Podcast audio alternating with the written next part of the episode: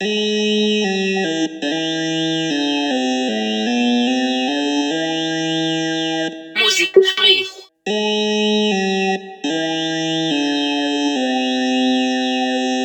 Herzlich willkommen zu einem neuen Musikgespräch in der neuen Staffel 2022-2023.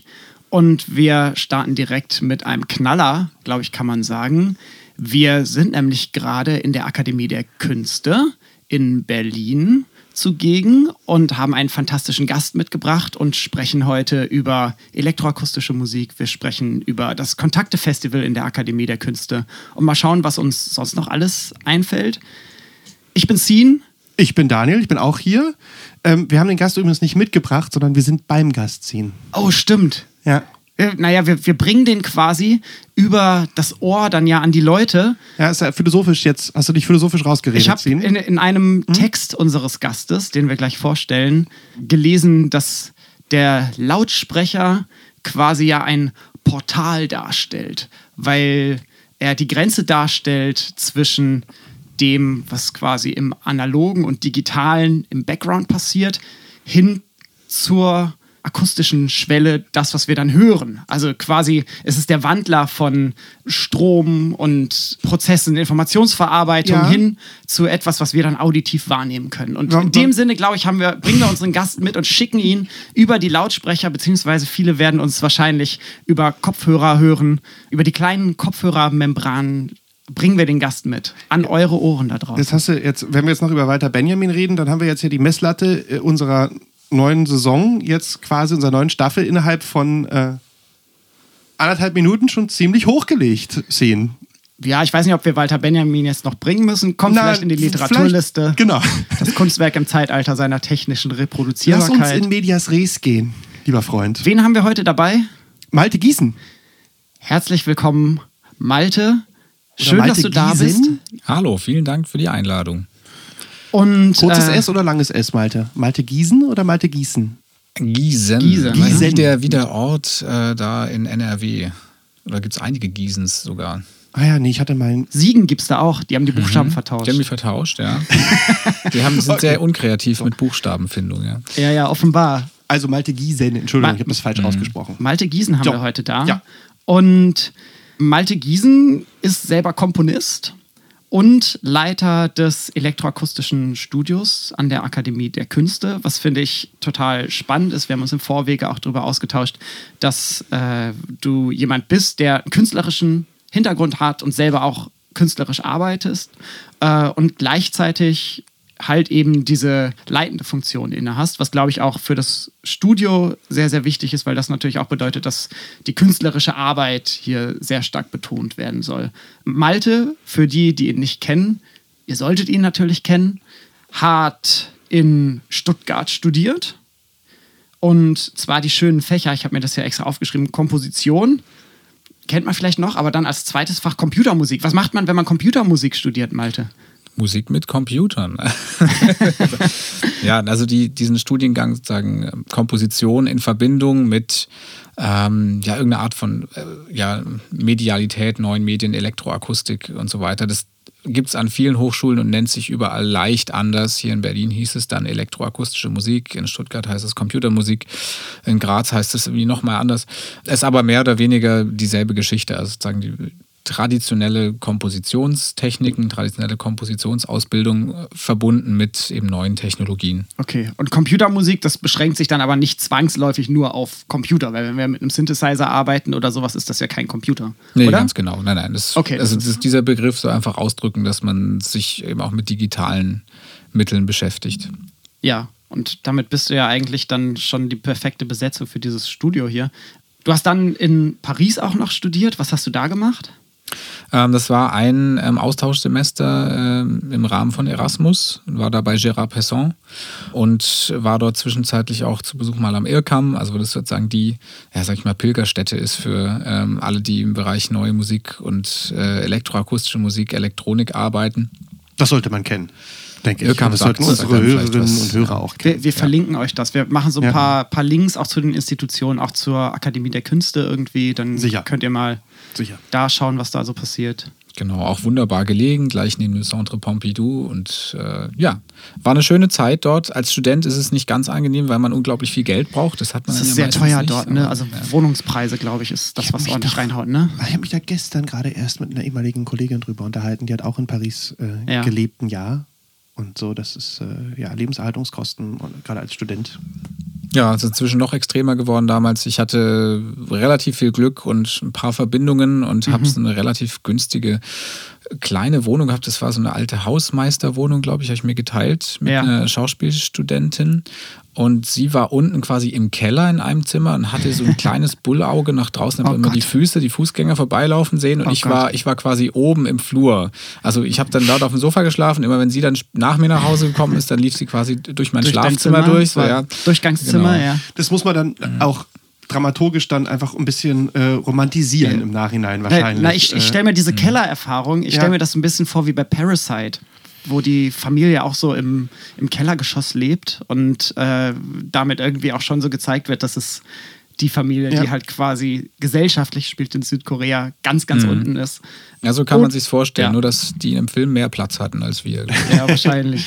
Dafür war es dann vielleicht nicht Paris. Ich meine, Paris, dann nimmt man dann auch vielleicht in Kauf, dass die Wohnung nicht so schön und groß ist. Da muss man halt viel rausgehen und viel in Paris unterwegs sein. Ist in Genau. Berlin ja quasi auch so. Man hat ja nicht die großen Wohnungen in der Regel. Da muss man viel rausgehen.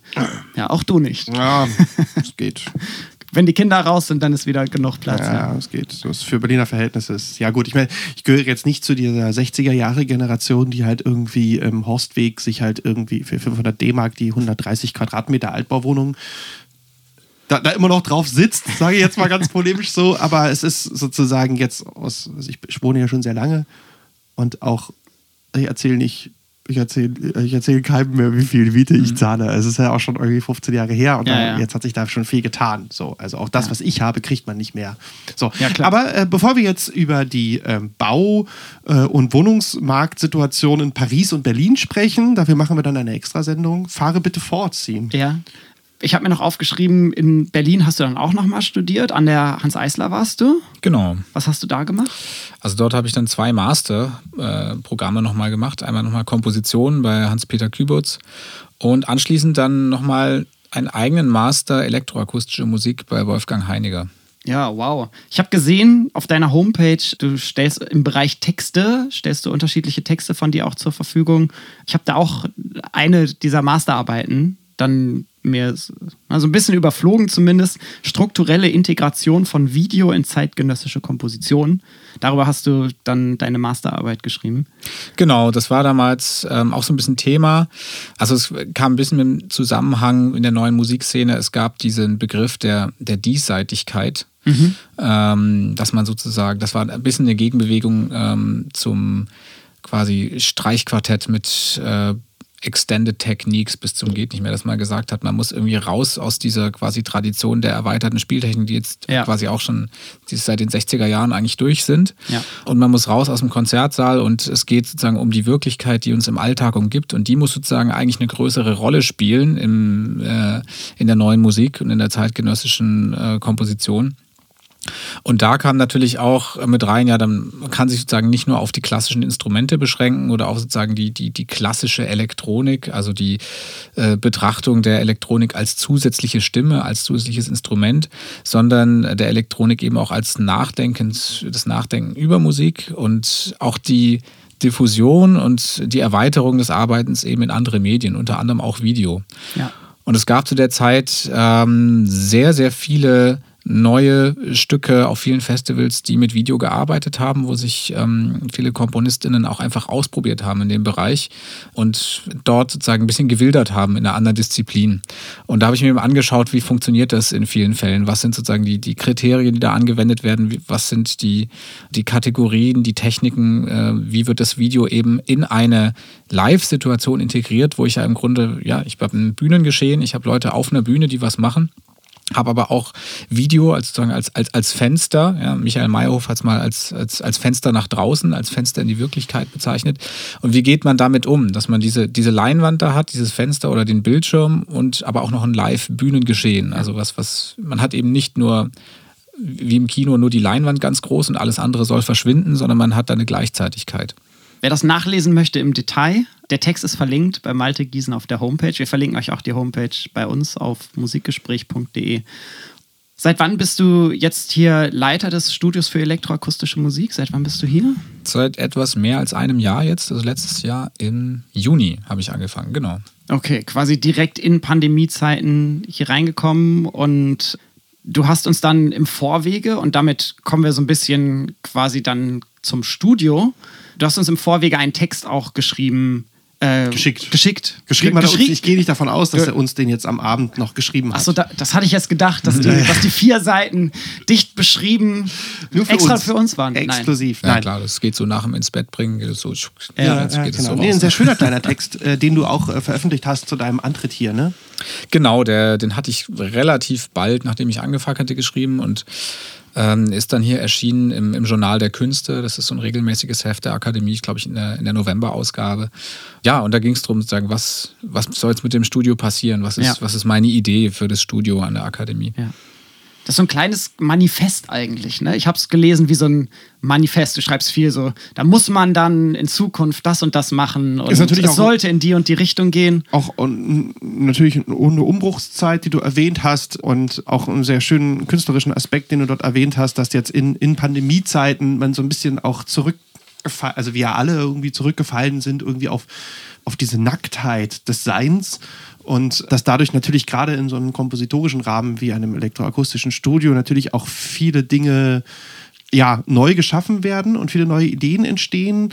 Und was ich, was ich sehr schön fand in dem Kontext, ist, dass du halt auch ähm, einfach ja, dir die Freiheit genommen hast, zu, zu postulieren, dass man vielleicht nach dieser Zeit oder dass man nicht mehr so weitermachen kann wie, wie bisher. Ähm, das fand ich eigentlich fand ich, das fand ich sehr schön, auch stark formuliert eigentlich im Endeffekt. Eigentlich. Ja. Das ist, das ist auch, ja. Ja, das, genau, da sind also sicher einige Aspekte drin, die ich, also die, die ich da schon auch länger rumgetragen habe. Irgendwie das, also Sachen, die sich ganz explizit auf das Studio beziehen oder auf ähm, elektronische Studios allgemein, weil sie natürlich mit, äh, mit der digitalen Revolution und mit der sehr einfachen Verfügbarkeit von Equipment natürlich auch irgendwo eine, äh, sich der Legitimationsfrage stellen müssen. Ja, eben. Wir haben vorhin gesprochen über das sehr traditionsreiche Studio in Köln, ne, was Ja. einfach jahrelang irgendwo in einem, in, im Keller quasi vor sich hingeschimmelt. quasi, ja. ja. Und äh, es gab eben den einen Typen noch, den Volker Müller, der war der Einzige, der noch quasi aus der Anfangszeit dabei war und wusste überhaupt, wie man die Geräte noch wartet, wo man Ersatzteile kriegt. Und der ist ähm, letztes Jahr verstorben. Dann war lange Zeit nicht klar, was passiert jetzt mit diesem, Ja, mit diesem Schatz eigentlich. Und jetzt vor, vor ganz kurzem erst war dann klar, okay, das soll ins Zentrum für alte Musik nach Köln kommen. Ins Und, Zentrum ähm, für alte Musik. Genau, Sick. eben auch Muss man sich auf der Zunge zergehen Ja. lassen. Ja. Fand, ich, ja, fand ich eigentlich eine sehr, sehr, sehr, sehr schöne Idee, das ins Zentrum für alte Musik zu packen. Aber dann, genau, da stellt sich eben die Frage, ist es etwas, was vergangen ist? Sind Studios eben für diese gezielte künstlerische, zeitgenössische Arbeit mit, mit Elektroakustik? Ist das was eben, was man noch braucht? Jetzt, klar, Recording-Studios gibt es wie Sand am Meer ja für die Ja. klassische Recording-Arbeit. Aber eben ein, ein, ein Ort, wo man wo man nicht so zielgerichtet hingeht und man nimmt jetzt da ein Album auf oder so, sondern man ist da wirklich in einem, in einem kreativen Prozess und dann hat ein Experimentierfeld und ein, ein Arbeitsraum, ein Umfeld zur Verfügung, wo man eben Dinge ausprobieren kann, was, was du nicht zu Hause machen kannst. Ja? Wenige Leute, sehr wenige Leute haben acht Lautsprecher zu Hause, wenn sie Ja. mit Oktophonie arbeiten Vor allem wollen. solche Lautsprecher. Ja, ja. Also, Ja, nee. Wir haben ein paar Fotos gemacht, die stellen wir euch dann noch. Äh, Genau, landen bei Instagram und so. Dann könnt ihr mal sehen, wie es hier aussieht. Äh, abgefahrenes Equipment auf jeden Fall da. Wie würdest du denn das Studio beschreiben für die Leute da draußen? Weil wir sind ja jetzt ein, ein Hörformat und die Leute können nicht sehen, was hier passiert. Ich weiß nicht, vielleicht haben wir gleich die Möglichkeit, nochmal den einen oder anderen O-Ton einzufangen von einem Synthesizer, den ich dann reinschneide in die Folge. Aber wie würdest du das Studio beschreiben für die Leute da draußen in fünf Sätzen? Ja, also das Studio ist, will ich mal, ist, ist ein Treffpunkt und Produktionsort nicht nur für KomponistInnen, sondern wirklich für alle äh, KünstlerInnen, die irgendwie im Bereich Strom und Klang, habe ich es immer genannt, äh, arbeiten oder die sich in diesem Spielfeld elektroakustische Kunst bewegen. Das ist ja auch sagen das Alleinstellungsmerkmal hier in dem Studio, dass wir sind ja angebunden an die Akademie der Künste und nicht nur an eine Musikhochschule oder ähnliches, sondern wir haben hier ähm, Gäste aus ganz unterschiedlichen Disziplinen, aus der Literatur, aus der Medienkunst, äh, aus dem Theaterbereich und ähm, das ist das Großartige hier an der Arbeit, dass wir aus allen möglichen Disziplinen Leute hier haben, die sich dann hier treffen, wo sich ganz unterschiedliche Ansätze, Ästhetiken und auch so Mindsets und Arbeitsweisen treffen. Und, und ja, und dieser Schmelztiegel, wenn ich jetzt dieses Wort dann reinbringe, das ist, das ist wirklich ja das, was diese Arbeit, wo sie sich gegenseitig befruchten, auch irgendwo viele Diskussionen zustande kommen, wo, wo sich Leute wirklich untereinander austauschen können und an Sachen arbeiten können, an, an Dingen arbeiten können, die sie, ähm, die sie woanders nicht realisieren können ich glaube, auch ein einzigartiger Ort auf so die Art und Weise, wie es sich hier gestaltet. Ne? Und äh, für Berlin sicherlich ein Gewinn. Also es kommen dann ja auch immer Leute von extern, um dann hier extra zu arbeiten. Ne? Genau, also wir haben sozusagen drei, sagen wir, drei, drei Fahrbahnen fürs Studio. Also einerseits sind wir natürlich ein Ort für die Mitglieder der Akademie also äh, aus den Sektionen, die hierher kommen und äh, Unterstützung, Beratung für Produktionen benötigen.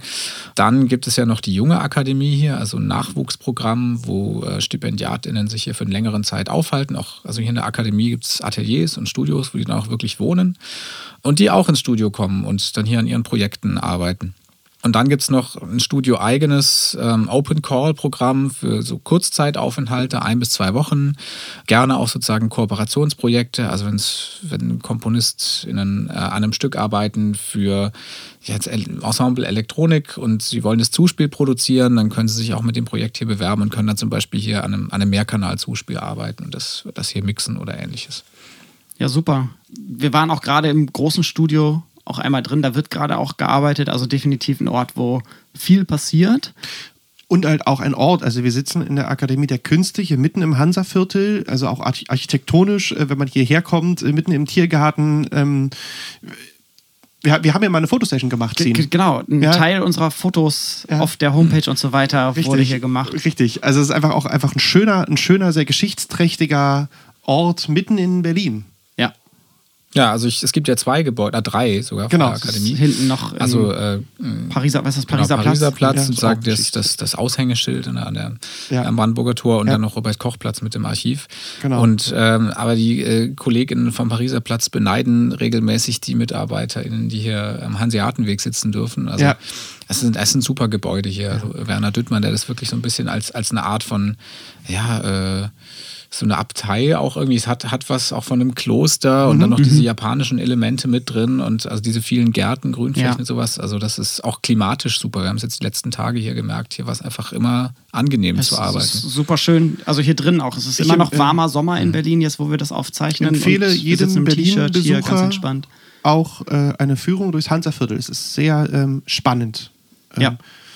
Kann man auch bei mir buchen. Ich habe auch so, hat mir mal, meine Frau, so hat, genau, nee, meine Frau hat mir mal ein Buch geschenkt. Also ich habe es in der Tat mit meinen Kindern mal gemacht. Meine Frau ja. hat mir ein Buch geschenkt ähm, über das Hansaviertel, also wo wirklich jedes gibt, kann man hier vorne kaufen, am Hansaplatz, ja. ähm, wo jedes einzelne Gebäude beschrieben wird, wie es gebaut wurde und ähm, das ähm, auch so mit, mit Schablonen, also ein ganz kleines, tolles Buch, ähm, wo man dann, in, das ist ja dann in diesem Ensemble Akademie der Künste, kann man hier einen schönen Spaziergang machen und sich das hier alles ansehen. Ja, ist ja.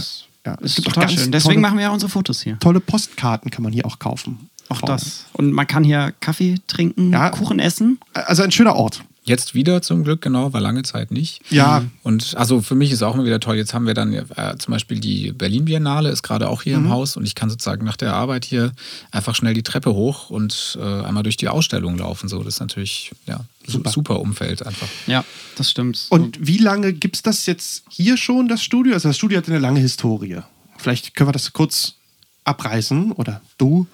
Genau, also nicht ganz so lange wie jetzt das Kölner Studio mhm. zum Beispiel, aber das E-Studio ist sozusagen noch ein, ein Mitbringsel aus der ehemaligen Akademie Ost, also der Akademie der Künste der ja. DDR. Und gegründet offiziell ist es 1986 von Georg Katzer, also auch von einem Komponisten. Mhm. Also von daher äh, stehe ich da ganz in der Tradition, dass eben auch wieder jetzt ein Komponist sagen, da, da sitzt als, als Leiter des Studios. Die Pläne gehen aber deutlich weiter zurück. Also es gab auch schon in den 60ern eigentlich die Idee an der Akademie der Künste, ein Studio für elektroakustische Musik einzurichten, sozusagen analog zu dem in Köln äh, und in Freiburg. Es gab in den 60ern dieses Rundfunktechnische Zentralamt in Adlershof, wo ähm, elektroakustische Musik gemacht wurde, wo unter anderem auch das Subhakord entwickelt wurde, dieser ähm, DDR-Synthesizer. Ähm, und dann drehte sich aber eben der politische Wind. Also dann war es eben für eine lange Zeit, äh, hatte die ja, abstrakte Kunst, die elektroakustische Musik, äh, hatte da einen schweren Stand. Also das, ja, du erwähntest es vorhin, Formalismusdebatte, das mhm. war einfach, sagen, ja, ging politisch nicht mehr, dass man das in der Öffentlichkeit so unterstützt hat. Ne? Ja. In den späten 80ern ging es dann eben wieder und ähm, ich habe vorhin gesagt, 1986 ist sozusagen das offizielle Gründungsjahr, aber das Studio selber, die Räume, die Ausstattung bestand schon seit, den, seit Anfang der 80er eigentlich eigentlich. Nur da war es alles so ein bisschen unter dem Radar. Und dann war es aber alles in der DDR, also genau. in Ostberlin. Und wann ist es dann hier nach Westberlin gekommen? Weil Akademie der Künste, Hansa-Viertel, das ist ja alles Westberlin. Genau. Äh, hier ist es tatsächlich erst äh, seit 2012, also jetzt okay. seit zehn Jahren. Hier, hier war früher, ähm, glaube ich, auch Archivmagazin. Das ist dann ah, auch umgezogen. Okay. Das heißt, die Räume, in denen wir jetzt auch gerade sitzen, die sind nicht ursprünglich als Studio gebaut nee, worden. Nee, genau, also. die, sind, die sind extra umgebaut. Also hier hat sich viel getan, auch in, äh, in den letzten zehn Jahren immer noch. Also als es umgezogen ist, davor war es, äh, es war lange Zeit am Häuptner Weg mhm. in, in Spandau, also wirklich mhm. weit äh, JWD kann man sagen. Kenn ich. Und ja. in einem, also Spandau, ich mal, ich bin da geboren auch nur so in einem halb guten Zustand, eben sehr viel altes Equipment. Es war auch einfach in der DDR schwer, an Equipment zu bekommen. Ich habe es vorhin erzählt, ja, der Yamaha DX7, dieser legendäre äh, digitale Synthi, der kam mehr oder weniger illegal über die Grenze. Mhm. So. Und ähm, das war eben auch nicht so einfach, einfach an das, da an das Equipment ranzukommen. Ja, Diese Räume hier waren eben am Anfang erstmal relativ leer. Da war nicht so viel drin. Und das wurde so mit in den letzten äh, Jahren, letzten zehn Jahren, äh, kam immer mehr dazu. Unter anderem eine ziemlich große Spende von äh, T-Systems, was eben mittlerweile zu Telekom gehört wo sehr viele von den Lautsprechern unter anderem äh, herkommen, sehr viel altes Encoder-Equipment, ähm, diese 24-Kanal-Digital-Bandmaschine von Tascam und, und, und, einiges anderes. Ja, so ist das Studio langsam einfach gewachsen und ich habe es dann jetzt tatsächlich äh, von meinem Vorgänger ähm, in einem sehr guten Zustand übernehmen können. Toll. Das heißt, ihr arbeitet auch daran, permanent neues Equipment noch dazu zu holen, den Bestand zu erweitern, das Equipment äh Genau, also das ja, zum einen auf dem ja. aktuellen Stand zu halten, aber irgendwie ja auch alte Sachen zu holen. Also ihr habt ja ganz viele Sachen, die man so über den normalen Weg bei Thomann nicht mehr kaufen kann, sag ich mal. Genau, absolut. Also wir schmeißen auch ungerne Sachen weg. Also man hat dann Sachen, die sind, äh, also ähm, eine Sache gibt diesen AKS 1000 Sampler aus den 80ern. Mhm stand jetzt jahrelang hier im Lager sozusagen. Kein Mensch äh, hat sich dafür interessiert. Er ist verstaubt. Äh, zum Glück wurde er nicht entsorgt. Jetzt seit äh, wenigen Jahren gibt es auf YouTube wieder Leute, die dieses Ding reaktivieren und sozusagen diesen Retro-Faktor ja. dabei. Äh, der spielt einfach eine große Rolle, genauso wie bei den analogen Synthesizern, die einfach wieder einen wahnsinnig, wahnsinnigen Auftrieb ja, erfahren. Im Pop-Bereich ganz viel, ne? Also genau, da haben wir auch einiges, also auch eben einen, der speziell für die Akademie fürs Studio gebaut worden ist und also wirklich einige Schätze wie eben auch das Supercord, der Prototyp Nummer zwei, der ähm, also glaube ich ja eben so in der Form nur einmal existiert. Auch weltweit von diesem Gerät gibt es, es gibt noch fünf Geräte und drei von denen sind noch spielbar. Also das ist wirklich Wahnsinn. Äh, da spielen wir nachher noch was ein, ne? Da spielen ja. wir nachher was ein. Das schneiden wir dann irgendwo an jetzt an, vielleicht ans, ein. Ans Ende. Oder ans Ende. Ans Ende. Wir, wir, machen eine, wir machen eine Performance. Wir können eine Performance mhm, machen. Ja, genau. Ich dichte da, mache dann dazu einen Freestyle. Ja, also dieser medienarchäologische Aspekt spielt natürlich eine große Rolle. Ja. Auch weil eben Mitglieder kommen und zum Beispiel alte Tonbänder oder alte DAT-Kassetten digitalisieren möchten. Dann das machen wir dann hier. Auf der anderen Seite natürlich der Blick in die Zukunft. Es, es tut sich wahnsinnig viel, gerade eben mit der Digitalisierung. Sachen altern sehr, sehr schnell, Equipment ja. altert schnell. Und was ich vorhin erwähnte, was ich ja auch in meiner ähm, Masterarbeit geschrieben hatte mit Video, neuer Musik, es ist ja tatsächlich so, dass eben in der zeitgenössischen Kunst diese Grenzen immer mehr verwischen Ja. und dass die Leute immer äh, mehr in unterschiedlichen Medien, in unterschiedlichen Räumen sich da bewegen. Und tatsächlich hier zum Beispiel jetzt auch viel mit Video gearbeitet wird. Jetzt haben wir hier einen neuen Rechner mit einer Videoschnittstation, wir haben ein kleines Kamerasetup. Ähm, also diese, das sich erweitern auch ins Visuelle und äh, in die anderen Kunstdisziplinen. Das ist eine Sache, die immer, die so nach und nach immer mehr dazu wächst. Und das äh, geht immer mehr in diese Richtung, eine Art von eben Studio für rein elektroakustische Musik, sondern wirklich so elektroakustische Kunst allgemein, kann man eigentlich sagen. also ich hätte jetzt noch tausend, äh, tausend äh, kleine Aspekte, also vor allen Dingen gerade die äh, archäologischen, wie hast du gesagt, die äh, Medienarchäologischen, medienarchäologischen Sachen, die erzeugen ja sicherlich auch einen anderen Klang. Ne? Also man, äh, man erfährt ja da auch an, ganz andere Klänge, auch mit diesen analogen Synthesizern. Also es ist ja ganz, ganz spannend, diese Klänge eigentlich wieder auszukramen. Das ist eigentlich, ein, eigentlich schon erstaunlich, dass sowas verstaubt. Ne? Ja. ja, also wenn man jetzt mal von der, ja, wie soll ich sagen, wie, wie, wie kriege ich jetzt da die, dieses richtige Political Correctness Wording hin? Also eine alte Geige oder ein altes Fagott oder so würde man ja auch nicht irgendwie in den Keller stellen und sagen, ja, das taugt nicht mehr, sondern dann würde man halt irgendwie Vermieten. vermieten oder man würde historische Aufnahmen machen mit auf historischen Instrumenten und im Endeffekt sind das ja historische Instrumente, die dann da im Keller liegen und verstauben. Genau, sind historische Instrumente. Ähm, man sieht es ja auch, wenn man in die Partituren schaut, dass der, der Stücke so der 60er, 70er Jahre, da werden ja auch immer ganz explizit ganz bestimmte Geräte Ganz erwähnt, genau. wie, bei, wie bei Nono zum Beispiel, das Halaphon oder so, was man noch selten findet, oder eben Publison, Infernal Machine, Ja. die, die wirklich einen, also wenn man sagt, man will historisch informiert diese Stücke aufführen, muss man sich, muss man eigentlich äh, diese Geräte sich nochmal anschauen. Weil meistens wird es ja so gemacht, dass es dann einfach doch portiert wird. Also man macht dann alles doch digital und versucht die Prozesse nachzubilden. Aber ist natürlich eben auch für, sagen, für, für die Zukunft und für die Archivierung dieser Stücke und fürs ja, Weitertragen dieser Stücke ein, ein ziemlich wichtiger Aspekt, wenn man das realisiert. Ja. Ich fand es sehr, ähm, sehr interessant, wie du vorhin im Vorfeld, also im Off, wenn, wenn wir hier ab und zu sagen, äh, ha- haben wir im Vorfeld besprochen, wir hatten uns natürlich jetzt auch vor der Aufnahme schon unterhalten, wie du, wie wir im großen Studio waren und du meintest, dass du, ich glaube, Kontakte Stockhausen äh, wegen des Ringmodulators. Ja, beim Mantra. Genau, beim, Man beim Mantra war es, dass du, wie du, wie du so selbstverständlich gesagt hast, dafür benutzen wir dieses alte Gerät. Also das ist ähm, im Endeffekt ja eigentlich sehr ähm, parallel zu sehen zu so einer einfach ne, Musikersprech. So, was man Ja. aber natürlich einfach in, in so alten, bei alten technischen Geräten gar nicht so unbedingt jetzt als erstes erwartet. Äh, aber natürlich, es macht ja total Sinn, dann zu sagen, natürlich benutzt du dieses Gerät, um dieses Stück aufzuführen. So Ja, absolut. Also es, was noch interessant ist, ist sozusagen sich mal wirklich noch zu vergegenwärtigen, was war da die Arbeitsweise früher. Weil, also wir sind es heute eben gewohnt, ne? wenn du jetzt den Podcast schneidest, zack, zack, zack, paar Klicks, non- non-destruktive, non-lineare Arbeit, da kannst du immer Steuerung Z drücken. Und wenn du hier wirklich an dieser Bandmaschine, die hier äh, hinter dir steht, da überlegst, du machst jetzt ein Stück elektroakustische Musik und musst mit diesem Tongenerator, der hier steht, äh, wirklich die, die Akkorde einzeln zusammenbauen aus den Ja. Einzeltönen, die aufnehmen, musst da quasi äh, Bänder anschrägen für Fade-In, Fade-Outs. Also eine wahnsinnige äh, physische Arbeit, die da wirklich dahinter steckt. Wenn man sich das mal klar macht, dann hört man diese Stücke einfach auch nochmal ganz anders. Und ich Fum glaube- Fummelarbeit. Ein Küchen- ein Freund von mir sagt immer Fummelarbeit dazu. Ja, total. Und ich Ja. glaube, da äh, macht es auch Sinn, mit dem Original-Equipment zu arbeiten, weil es da ja, du hast schon gesagt, zum einen um die Herausforderungen geht, um diesen ganzen langen Arbeitsprozess, dass man halt die Sachen nicht mal eben digital einspielen kann und wenn man wenn man was verbockt hat, dann macht man es einfach zurück oder, oder im Nachhinein, wenn man was per MIDI eingespielt hat, dann können wir irgendwie die MIDI-Komponenten noch ein bisschen anpassen. Äh, das ging ja alles nicht, aber ich finde auch, viele Geräte haben neben einem einzigartigen Klang zusätzlich dann auch immer noch ein einzigartiges Interface. Also die Art und Weise, wie darauf gespielt wird, hängt ganz stark mit der Bauweise und mit dem Gerät als solchem zusammen, was vielleicht bei herkömmlichen akustischen Instrumenten dann teilweise nicht ganz so stark ist. Also Geigen verändern sich auch über die Jahrhunderte. Es gibt unterschiedliche Bauformen, unterschiedliche Schulen, aber letzten Endes ist es irgendwie immer ein Instrument mit vier Seiten, was sehr stark standardisiert Ja, ist. Und also sch sch- schwierig, wenn ich da insistieren darf. Also es ist natürlich schon so, ich, jetzt- ich habe mir jetzt ja gerade ein neues Fagott gekauft. Habe ich erzählt?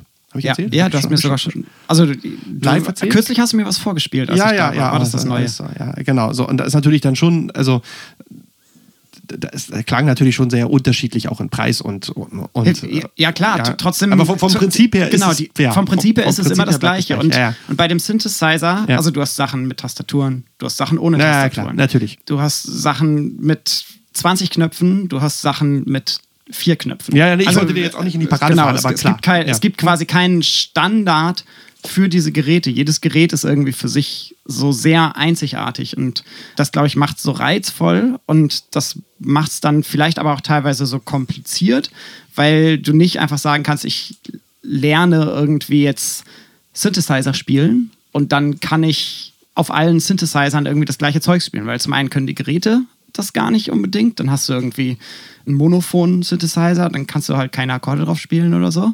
Jedes Instrument und es sind ja nicht nur Synthesizer, die hier sind. Ich nehme jetzt immer Synthesizer als ein Beispiel. Ja, Äh, ja, also jedes es- Instrument ist für sich halt in der Bauweise total einzigartig und du musst dich irgendwie immer neu reindenken, neu schauen, was für ein Interface-Design gibt es da, was für Klänge kannst du rausholen und mit der das dann ergänzend nehmen zu der Erfahrung, die du irgendwie auch hast. Ja, ganz genau. Also wirklich diese, ähm, ja, die Frage der, ja, des Interfaces. Es gibt ja diesen Begriff Controllerism und äh, gibt Leute, die auf ihrem speziellen Instrument unglaublich virtuos sind. Ja. Ein, ein schönes Beispiel fand ich einfach, ein Freund von mir hat mir mal gezeigt, der kann nicht Klavier spielen. Und Spielt aber gerne, eben würde Melodien, Akkorde gerne spielen, hat dann so einen Multipad-Controller mit wie so 8x8 Pads und hat sich da so unterschiedliche Systeme gebaut. Irgendwie, äh, wenn er diagonal runtergeht, kommt diese und diese Skala. Ja. Und wenn er vertikal und horizontal geht, macht, kann er sich irgendwie Akkorde bauen. Wo ich wirklich wie der, wie der Ochs vorm Berg erstmal dastehe, weil ich komme sozusagen von meiner Klaviertastatur mit schwarzen und weißen Tasten und er hat es aber für sich eben so, ist da so virtuos drauf, ja, dass äh, eben, da ist jedes Interface ähm, erfordert da wirklich eine intensive Beschäftigung mit. Oder ein anderes Beispiel, der, der DX7, der da steht, der, der äh, digitale Synthi der 80er. Ja. Und wenn man sozusagen die Presets durchgeht, fällt einem sofort zu den Presets irgendein Lied ein. Ja. Und ähm, das Ding ist ja aber unglaublich mächtig. Eben, also das Besondere war ja die, äh, war ja die FM-Synthese dabei, also die sechs Oszillatoren, die da eingebaut sind, die in ganz unterschiedlichen Art und Weisen miteinander verschaltet werden können.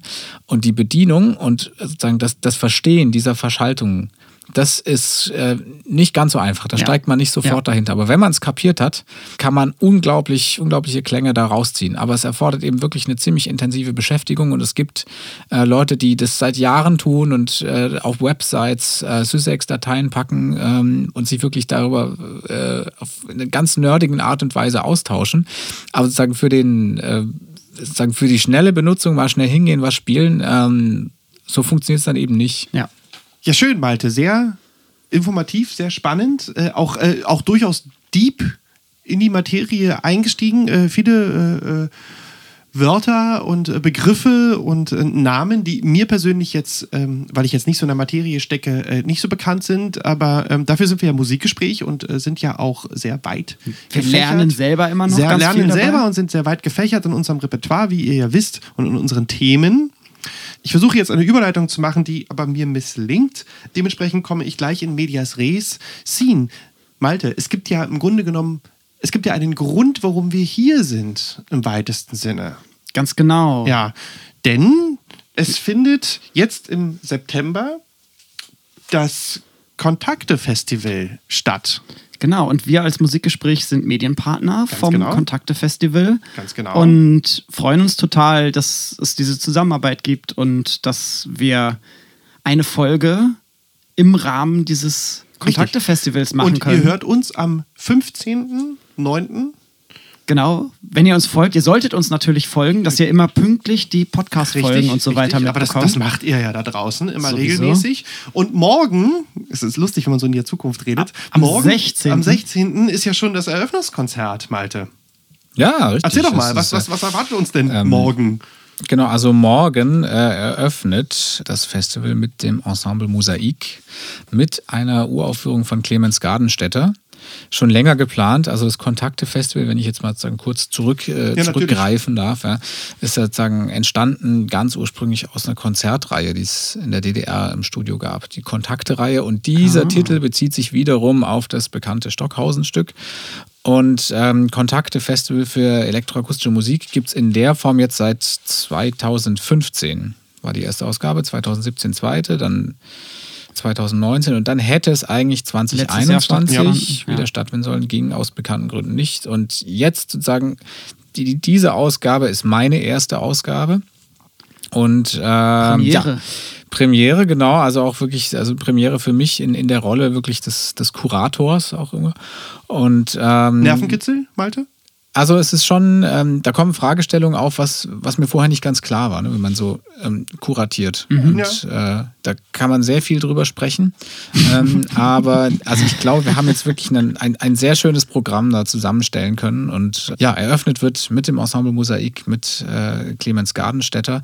Das war schon tatsächlich lange geplant. Also das, das kommt jetzt sozusagen nicht rein aus, aus, aus, aus, meiner, ähm, aus meinem Programm, sondern das wäre schon für die 2021er Ausgabe geplant gewesen. Deshalb freue ich mich jetzt umso mehr, dass wir das jetzt nachholen konnten. Eine ja, Kon Konzertinstallation, installatives Konzert, äh, eben auch wieder mit Video, mit Text. Viel mehr kann ich darüber gar nicht sagen, weil es ist, wie gesagt, eine Uraufführung. Ich kenne also auch die Oh, Details. es lohnt sich auf jeden. Fall Ja. vorbeizukommen. Aber ich sehe hier schon, ne? Anna Hauf, Sopran, Leitung Enno Poppe, Clemens Gardenstädter, ähm, äh, Ensemble Mosaik. Also es ist schon auch, ja, es hat da schon fast Ja, die- Celebrity-Faktor. Die Creme de la Creme Auf der jeden Fall. zeitgenössischen Musik, ist ja völlig klar. Ja. Ja, ja, ja, cool. Genau, und ähm, das ist quasi sozusagen der Opener am 16.09. morgen. Ich betone es nochmal, morgen um 20 Uhr hier. In 16. der- September. in der Akademie der Künste. Und das ähm, Festival ist, läuft dann vom 22. bis zum 25. September. Genau, also dieses Konzert morgen ist äh, so ein bisschen vorgelagert, sozusagen das Genau. Satellitenkonzert. Dann sind ja noch mal ein paar Werktage dazwischen. Und genau, der, der dichte Festivalblock ist dann vom 22. bis 25., wo man sich dann sozusagen die, die volle Breitseite elektroakustischer Musik und Klangkunst geben kann. Gibt es die Möglichkeit, hier das Studio sich anzugucken im Rahmen des Festivals? Bietet er Führungen an oder so?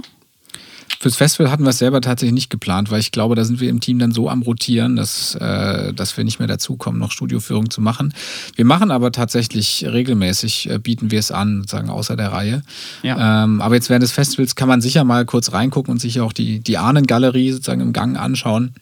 Und am 25. senden wir tatsächlich aus dem Studio eine Radiokonferenz den ganzen Tag, die unter anderem äh, ist zu hören auf Reboot FM und in, in Potsdam und natürlich im Internet.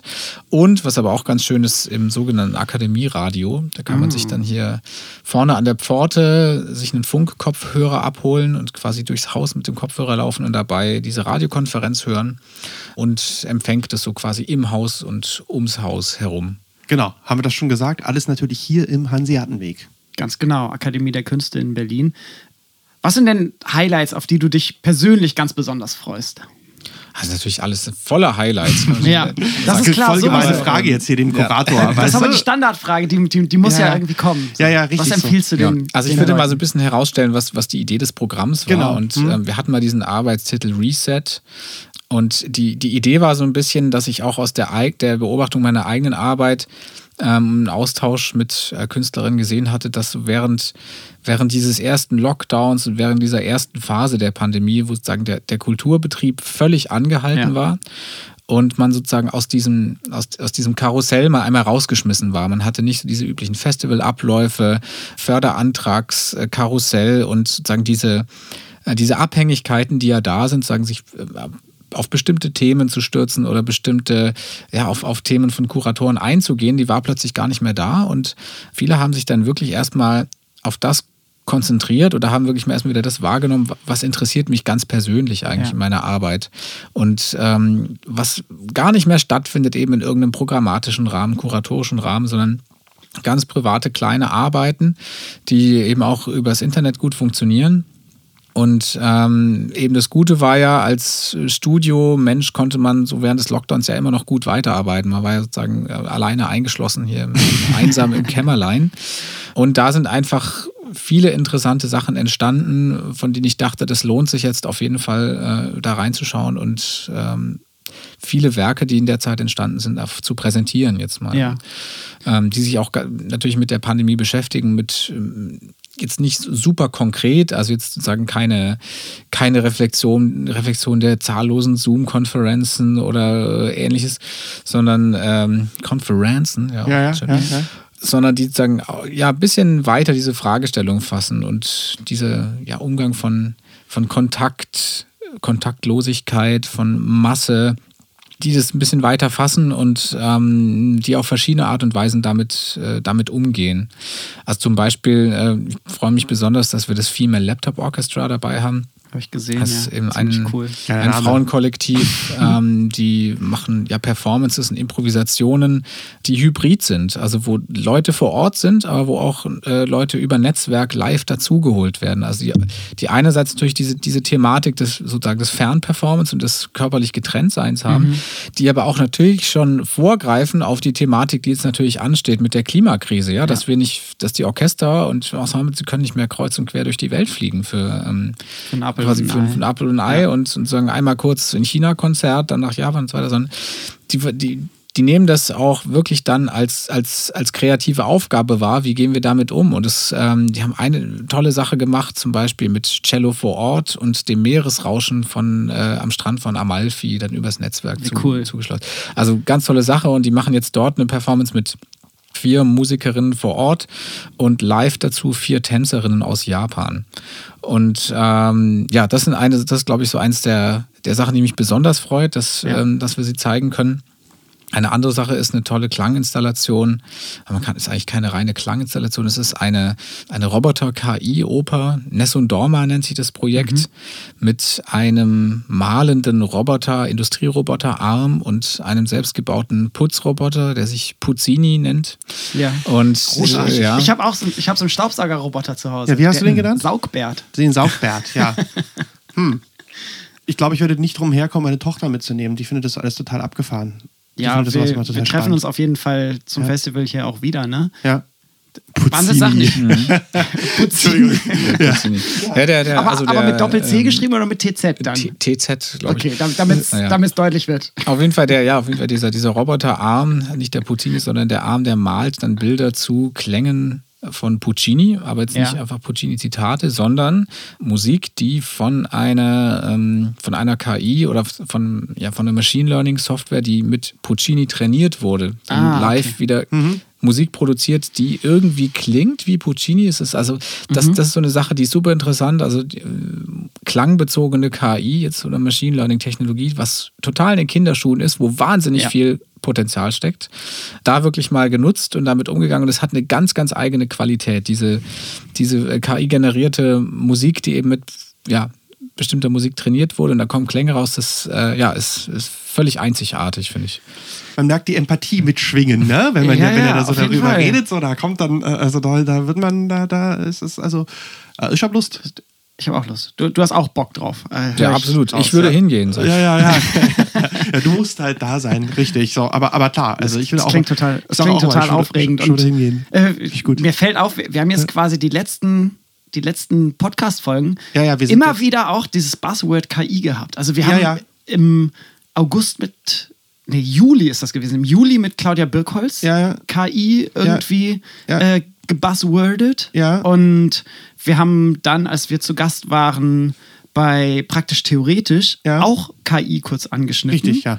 Und gesagt, dass wir uns damit noch nicht so viel auseinandergesetzt haben. Ja. Und jetzt sind wir wieder hier und wir sollten Ja. uns vielleicht mal damit Meinst du, wir machen mal eine. KI-Folge oder Vielleicht so? machen wir Vielleicht mal eine machen KI-Folge. wir einfach mal eine KI-Folge. Also, dass wir gar nicht, dass wir programmieren jemanden, der für uns spricht. Wir, wir, wir füttern die KI Genau. mit unseren Und der macht dann Podcast-Folgen. Musikgespräch. Das wäre tatsächlich, also mit, mit der Software so möglich, die würde quasi Okay. mit stundenweise. Das, das ist quasi wie so ein Deepfake, so ein, bloß halt dann ein auditiver Genau, und es, es, Deepfake. käme dann, es käme dann was raus, was genauso klingt, so wie ihr beide gerade sprecht, aber es wäre und es klingt nach euch. Aber es ist Geil. völlig inhaltlich völlig unverständlich. Ja, ist Das wir. so, finde ich ein bisschen so. Ist die Software frei verfügbar? Was ist das für eine? Das, das ist ein GitHub-Projekt. Also das ist alles, das sind Open Source Geschichten, die Cool. da muss man auch wirklich äh, ziemlich tief drin sein und Ja. auch äh, sozusagen Python-Programmierkenntnisse haben, um das nutzen zu können. Frage ich mal meinen, meinen Ja. Freund den Programmierer. Ich finde sowas immer alles irgendwie ein bisschen, bisschen weird. So, ich muss immer an Blade Runner denken. Ja. Oder an Snake Plissken oder so. Das ist für mich immer alles so 80er Jahre Fantasy-Greifen. Also ich Okay. bin in der Hinsicht der totale äh, äh, Apologet. Also Ja. wenn KI im Kunstkontext diskutiert wird, geht es ja oft um die Dystopie. Ich sehe das äh, f- sozusagen völlig äh, ähm, sozusagen von der von der technischen Seite und als künstlerisches Werkzeug bin da total begeistert. Also ähm, jetzt vor kurzem ging es darum, diese, dieses Dolly, Ja. ne, diese, diese Bildgenerationsmaschine, ne, wo du dann einfach Texte eingibst und dann macht er dir ein Bild draus. Und ich habe gedacht, wie wahnsinnig toll wäre das für Klang. Also ich schreibe dann hin, okay, zum Beispiel etwas, was klingt wie eine Bohrmaschine gemischt mit einer Opernsängerin und dann spielt er mir einen Klang raus, der dann irgendwie so, das wäre der absolute Oberhammer. Also dann eine völlig andere Form von, von, von Klangsynthese Ja. letztendlich. Und eben gibt es noch nicht und da ist wahnsinnig viel Potenzial, kreatives Potenzial drin. Aber ich würde mal sagen, Malte Giesen, der richtige Mann am richtigen Ort zur richtigen Zeit. Hier in der Fall. Akademie der Künste im elektroakustischen Studio Musik, wo wir gerade sitzen, wo morgen das Kontakte-Festival startet und dann äh, vom äh, 22. bis Bis 25. 25. richtig, Da. 22. bis 25. weitergeht. Ähm, wir als Medienpartner werden da sein, Definitiv. Malte sowieso und hoffentlich viele, viele Interessierte da draußen. Das wird ein total tolles Festival. Ja. Und nehmt das mit. Es gab dieses Jahr zum Glück wieder schöne Festivals und ich glaube, das ist definitiv eines der spannendsten Festivals in Deutschland, in Europa, auf der Welt. Jetzt, vielleicht. jetzt, jetzt geht er richtig steil, der Kollege Prieske. Galaxie. Und das lohnt sich, Ja, glaube ich, total. Immer, ja. Also es ist auch vor allen Dingen auch für Leute, die halt irgendwie, also gar nicht mal jetzt, also ich, ich gehe mal davon aus, dass hier ein Fachpublikum äh, sein wird, aber dadurch, dass Das es sowieso. ja ein, ein öffentliches, Die äh, hören uns auch nicht. Richtig, ja, dadurch, dass es ein öffentliches äh, Festival ist, gibt es natürlich auch, also klar, es ist ein öffentlich- ja, ja, selbstverständlich, kann man auch einfach ein bisschen open-minded sein und sich das Ja. halt irgendwie reinziehen. Das ist ja einfach auch ja, spannend, wenn ich dich mal zitieren darf an der Stelle. Das stimmt. Und Berlin ist sowieso immer eine Reise wert. Richtig, ja, GFM-Tagung ist auch nächste Woche. Ach, danach. das stimmt, das überschneidet sich alles. Vielleicht, Fast, ja, ja. Kommen, vielleicht schön- kommen ja. die ganzen jungen MusikwissenschaftlerInnen, die uns immer hören, dann noch zum Kontakte-Festival. So, September ist sowieso eine sehr schöne Zeit. in Berlin, meinst Ja, du? ich bin ja großer, Spät, ich bin großer Spätsommer-Fan. Spätsommer-Fan, ja, so, ich also ich mag das sehr. So, also ich, Golden Summer. Ja, ich werde dann immer sehr, gerade so Ende September werde ich immer sehr melancholisch. Ja. Ja, wir haben auch tatsächlich Sachen draußen geplant. Gerade wie Ja. das Film Electric Orchestra Ja. draußen im Buchengarten, da kann man sich dann noch mit einem Bier oder einem Glas Wein dann Ja. hinstellen. Und Ja. wird, ja, wird sicher toll hier im Gebäude. Top. Und ich glaube auch ein Festival, was prinzipiell für alle Interessierte auch total offen ist. Ne? Ich glaube, das Ja, ist ja. so, das sind die Vibes, die ich hier spüre und ich glaube auch, dass was so nach außen getragen werden soll, es ist halt ein Festival, wo glaube ich Leute, die vielleicht zum ersten Mal mit zeitgenössischer Musik in Kontakt kommen, trotzdem auch einen Zugang finden. Und der Ort ist wirklich toll. Ja, ja, also ich, ich freue mich auf das. Ich freue mich auf das Bier im Garten. Auf jeden Fall. Meistens auch gutes Wetter Ende September. Ja, eigentlich ja. in der Regel schon. So. Ja, ich würde sagen, Wundersache. Auf jeden Fall. Machen wir noch ein bisschen Mucke jetzt? ganz tolle Folge. Wir gehen gleich nochmal rüber zum Synthesizer und gucken mal, was wir da so rauskriegen und werden eine Weltperformance hinlegen. Danke, Malte. Danke, dass du bei uns und wir hier sein durften. Ja, vielen Dank euch, sehr gerne. Findet das nächste Kontakte-Festival. Für alle, die uns erst später kennenlernen, die diese Folge nach dem September 2022 Shame on hören. Zum einen Shame on you, folgt uns, damit, damit das nicht nochmal Malte. passiert. Findet das nächste im kommenden Jahr, also 2023 statt oder kehrt ihr dann, nee, kehrt ihr dann Können wir wieder quasi zurückkehren zum Genau, ursprünglichen? kehrt ihr jetzt zum ursprünglichen Rhythmus zurück oder ist 2024 das nächste? Ähm, da sich tatsächlich auch innerhalb der Akademie relativ viel tut, also wir bekommen eine neue Programmdirektion, ist es tatsächlich ein bisschen ein Fragezeichen. Es Okay. Sehr wahrscheinlich ähm, wird die nächste Ausgabe leider, leider erst 2025 sein. Dafür 25. dann natürlich mit einem umso wahnsinnigeren Programm. Quasi äh, durch Corona dann zur Triennale geworden und äh, Ich hoffe danach setzt wieder, ich hoffe durch. danach dann wieder, äh, wieder alle zwei Jahre. Aber Ja. der normale Rhythmus ist alle zwei Jahre, genau. okay, schön. Gut. Dann äh, für weitere Infos folgt Musikgespräch und folgt der Akademie der Künste. Natürlich. Und schaut da immer mal vorbei, auch unabhängig vom Kontakte-Festival. Immer ein schöner Ort, wo spannende Sachen passieren. Ich war hier schon ein paar Mal auf Ausstellungen, Konzerten. Man kann auch einfach unten reingehen und einen Kaffee trinken und einen Kuchen essen. Ist auch schön. Die Spree ist um die Ecke. Kommt zum Hansaviertel. Tschüss. Und in dem Sinne, Malte, dir nochmal vielen lieben Dank. Vielen Dank an alle Ja. da draußen zum Hören und bis bald.